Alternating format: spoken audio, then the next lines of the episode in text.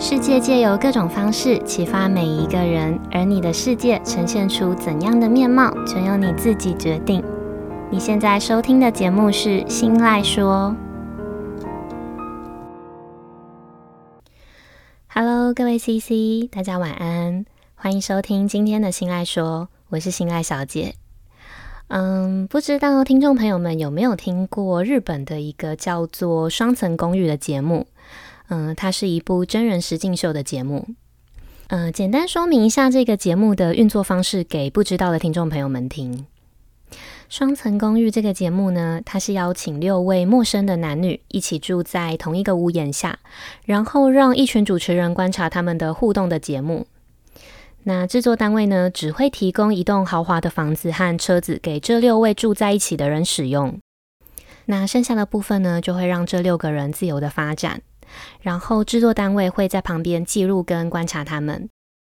嗯，这是一个强调完全没有剧本的真人实境秀节目。那当然是不是真的没有剧本的这件事情，要不要相信呢？还是因人而异啦。每周七天的生活内容呢，会剪成一集的节目。那在播放的过程中，会穿插着主持人群的搞笑讨论画面，有一点像是主持人群陪着你一起看剧的感觉。参加的人呢，在节目拍摄的途中，可以自由地决定要离开节目，或是要继续留下来。那如果节目不满六个人，制作单位就会补足六个人，安排一些新的参加者来填补空缺。这个号称没有剧本的实境秀节目里面的每一个人都不像是一般电视剧里面我们看到的人一样是虚构出来的角色，他们没有人物设定，没有剧情安排，让观众会觉得所有眼前看到的一切就是世界上真的有这个人，也真的有这样子的个性，然后这群人也真的是在另外一个地方过着你看到的生活，然后上演着你看到的事件。也因为这个节目的形态太过真实，所以在去年引发了一个重大的事件和一些争议。那因为这些事件，最后节目也宣告了无限期的停拍。嗯、不过我还是想要先声明一下，今天的 podcast 内容提到这个节目的目的，不是为了要宣传或者是提倡这个节目，只是为了排解我超级想念日本，但又因为疫情不能出国的思念的心情啊。所以我在 Netflix 上找了一个蛮久之前的篇章，嗯、它是二零一五年的《都会男女》，用这个篇章呢来化解掉我想去日本的心情。好，那在进入追剧模式之前呢，我想先问问大家，你们平常在追剧的时候呢，会是追到什么样的程度？我自己呢是一个一追剧就会像发了疯一样停不下来的人。在追剧的过程中呢，就算有朋友约我出门，我都会懒得出去，然后到拒绝的那种程度。刚好我有一个朋友，我们按照惯例先把它简称为 CC。前阵子他正好在我追剧的时候想要约我出去，那因为我跟这位 CC 还蛮熟的，所以拒绝他的理由我连掰都不用掰，想都不用想的就直接说了要追剧。那这样说呢，就很合理的会激起他的兴趣嘛。他也很好奇，到底什么剧这么好看，好看到可以让我推掉跟他出门的约。所以我就推荐他看了我当时正在看的二零一五年的《都会男女》的篇章。不看没事哦，一看超有事。他在追剧完的某一天半夜跟我深聊了超级久，因为他在节目里看到了一个跟他的思考模式很像的一个女生。但是最后剧情的走向呢，却让他意外的觉得自己的价值观有那么一点点的崩塌，也意外的发现了原来自己就是那种讨人厌的自我为中心的人。只是看了一出剧就可以有这么励志的反思，这超级值得分享给正在收听的每一个你们。那我们先稍微提一下触发 CC 有这一段反思心路历程的剧情，同时呢，我也会把这个触发剧情的集数和分钟数放在资讯栏的地方，有兴趣看这一段事件发生的详细过程的听众朋友们可以再看看。刚刚有提到这个节目的形态呢，是由六个陌生的男女在没有剧本的前提下共同住在同一个屋檐下嘛。那同居就很自然的会有恋爱啦、友情啦、生活摩擦啦，或是各种价值观碰撞的事情发生。这个版本的节目里呢，有一位伊朗和日本的混血男生，他的名字叫做亚鲁曼。亚鲁曼他喜欢一个叫做亚里莎的女生。接下来会有很多人名，请大家仔细听哦。好，雅鲁曼喜欢一个叫做亚里莎的女生。那因为跟亚里莎的感情发展呢，有一点进入停滞的状态。雅鲁曼希望能够继续，所以在公寓里已经发展变成情侣的一对男女的建议之下，雅鲁曼决定隔天晚上在亚里莎下班之后呢，亲自下厨做饭给她吃，好讨她的欢心。然后隔天一早，雅鲁曼他在客厅里面遇到了公寓里面刚加入的另外一个女生夏美。刚好这天两个人都没有事，所以说走就走的一起到了海边玩了一整天。过程中呢，亚鲁曼他有透露自己喜欢亚里莎，但是他没有告诉夏美，他打算晚上亲自下厨做饭给对方吃。所以回到公寓，在亚鲁曼开始做饭的时候呢，夏美也就顺其自然的一起加入，一起帮忙亚鲁曼。接着，那对昨天给建议的情侣走进厨房，看到了他们正在一起做饭的画面。那情侣之中的男朋友就觉得雅鲁曼这个疏忽的行为呢，可能会导致对两个女生都有不好的影响，就正义感爆棚的直接打断正在做饭的他们，然后把雅鲁曼请出厨房，刻意的避开夏美，跟雅鲁曼私下聊聊。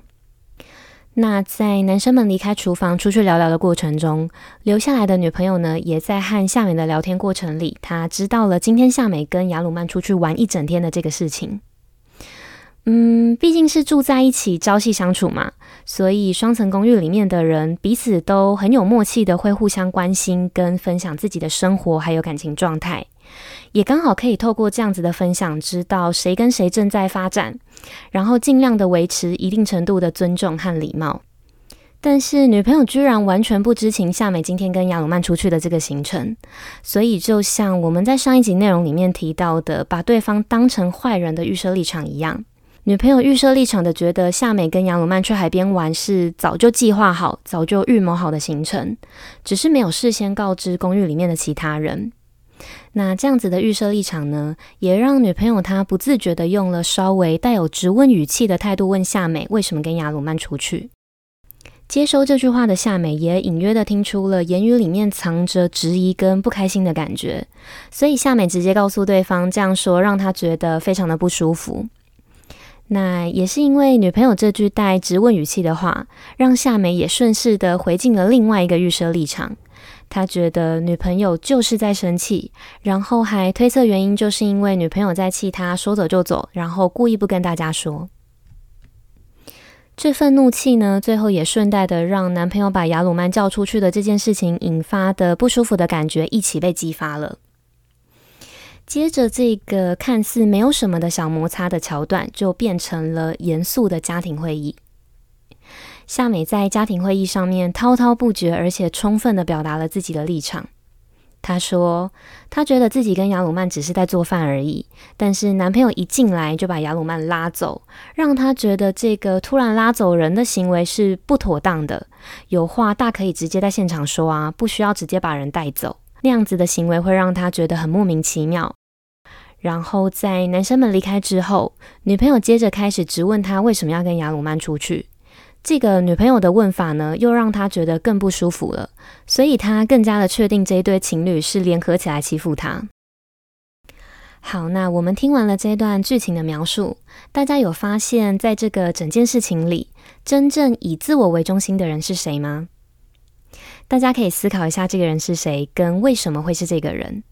我们先进一小段间奏音乐休息一下。回来之后会跟大家分享，在这个桥段里的那个自以为是的人是怎么让我的朋友 CC 的价值观小小崩坏的。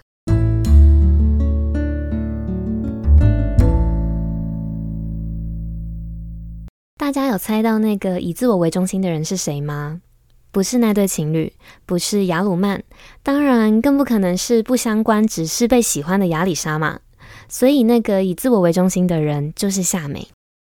那在说 CC 为什么会因为看完剧就价值观崩坏之前，我们先来厘清一下什么是自我为中心的人。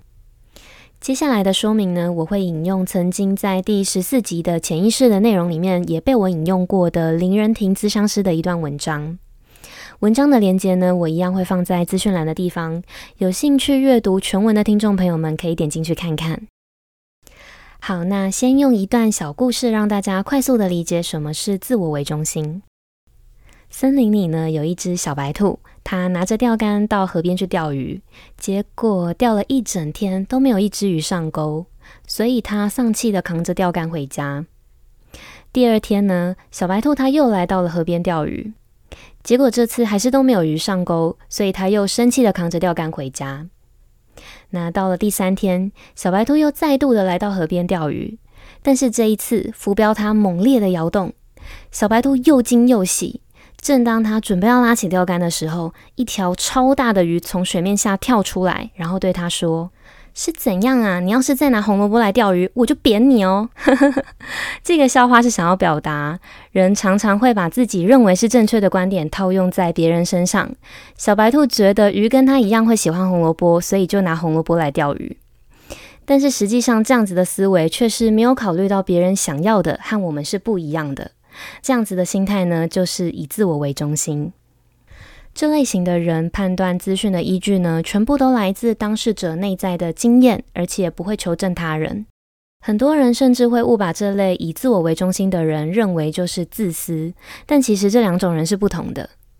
自私呢，指的是只看见自己的利益，然后伤害他人的权益，是不管别人死活，自己好就好的。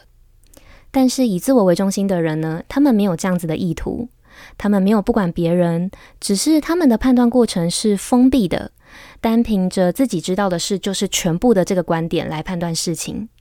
他们不是自私，不是不愿意顾虑别人，他们还是会照顾有需要的人，但是这份照顾呢，是用他们自以为对别人好的方式来照顾，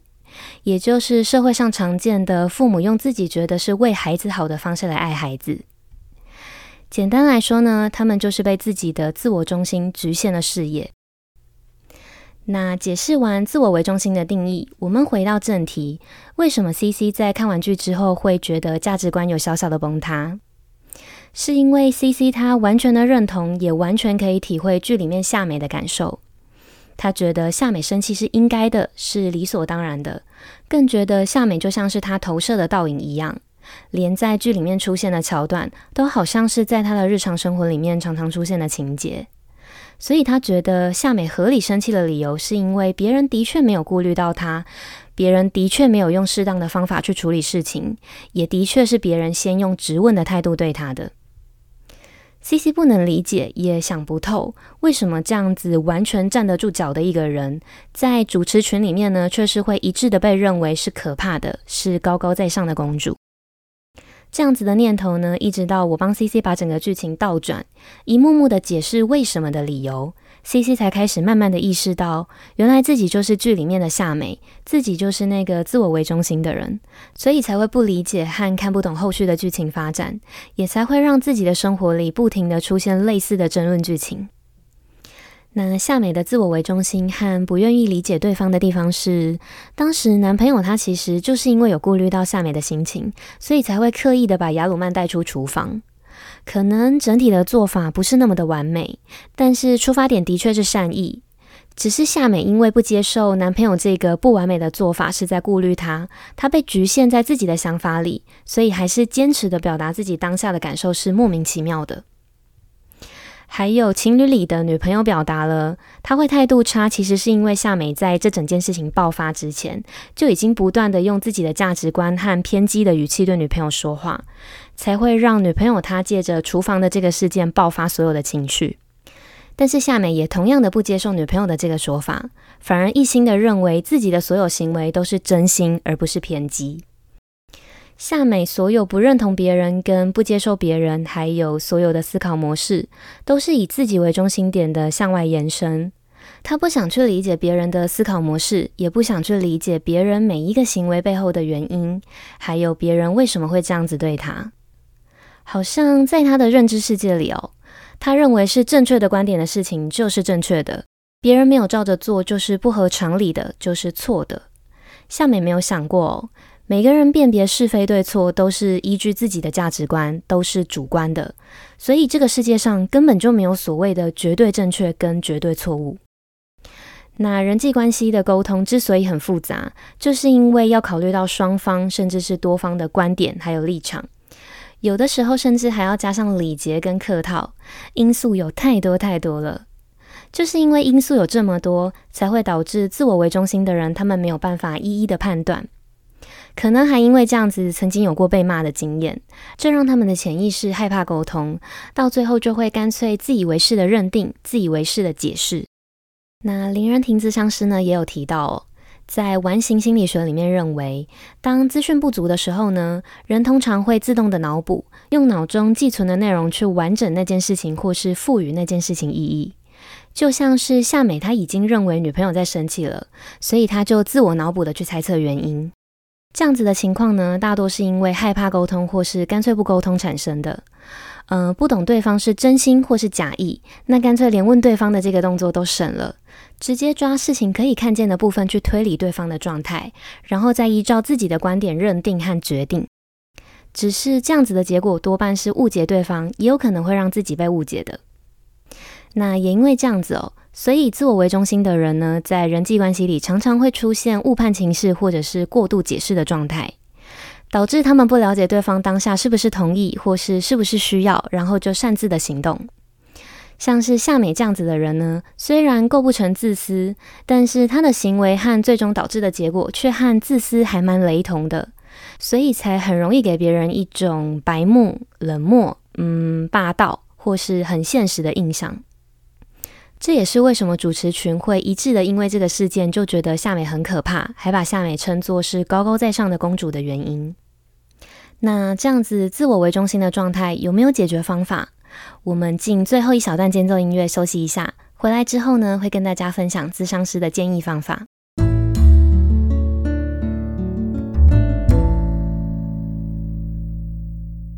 嗯、我们刚刚提到，当资讯不足的时候，人通常会自我的脑补，然后用脑中寄存的内容去完整那件事情，或是赋予那件事情意义。